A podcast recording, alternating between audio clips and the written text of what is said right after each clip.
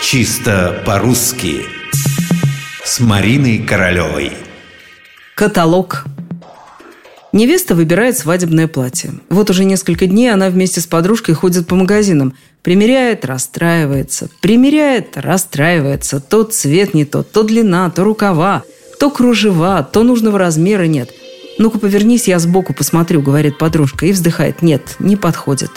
«Ты сама виновата», – подытоживает подруга. «Все оставила чуть ли не на последний день. Вот заказала бы себе платье заранее, по каталогу».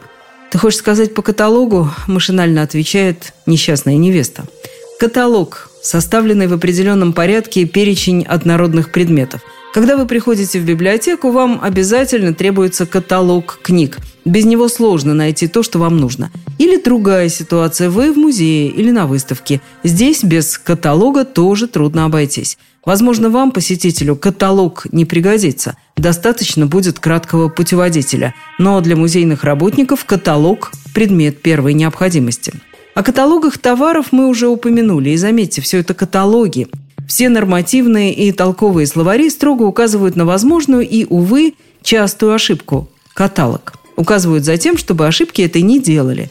Ударение неправильное без всяких оговорок, без всяких скидок, просто неправильное и все.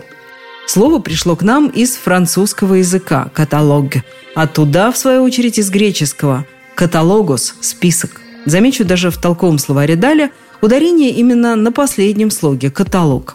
Так что в библиотеке спрашивайте про каталог, на выставках пользуйтесь каталогами, да и товары, если есть возможность, заказывайте по каталогу.